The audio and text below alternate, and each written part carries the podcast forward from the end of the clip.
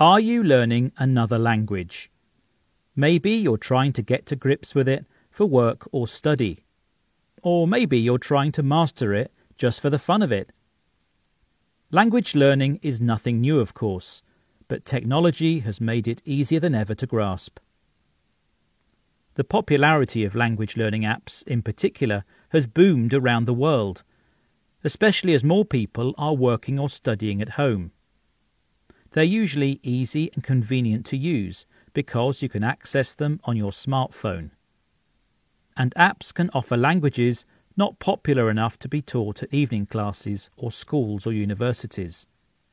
Many of us are aiming to be bilingual to enable us to communicate with people around the world.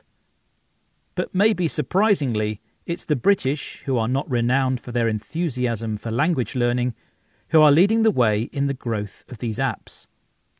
US firm Duolingo told the BBC that in 2020 new user numbers globally were up 67% compared with 2019, while in the UK they shot up by 132%, almost double the worldwide average.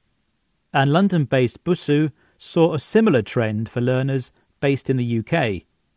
But for anyone trying their hand at a new language, what motivates them to carry on learning when there isn't a teacher around to manage their progress. Colin Watkins from Duolingo told the BBC that for UK learners at least, people are learning because of culture, brain training, family and relationships, along with school and travel. We want a positive use of our time and to do something productive on our phones. The recent lockdowns have given us more time to do this, Certainly, becoming bilingual or a polyglot is a good thing, and it helps us to bring the world a little closer together.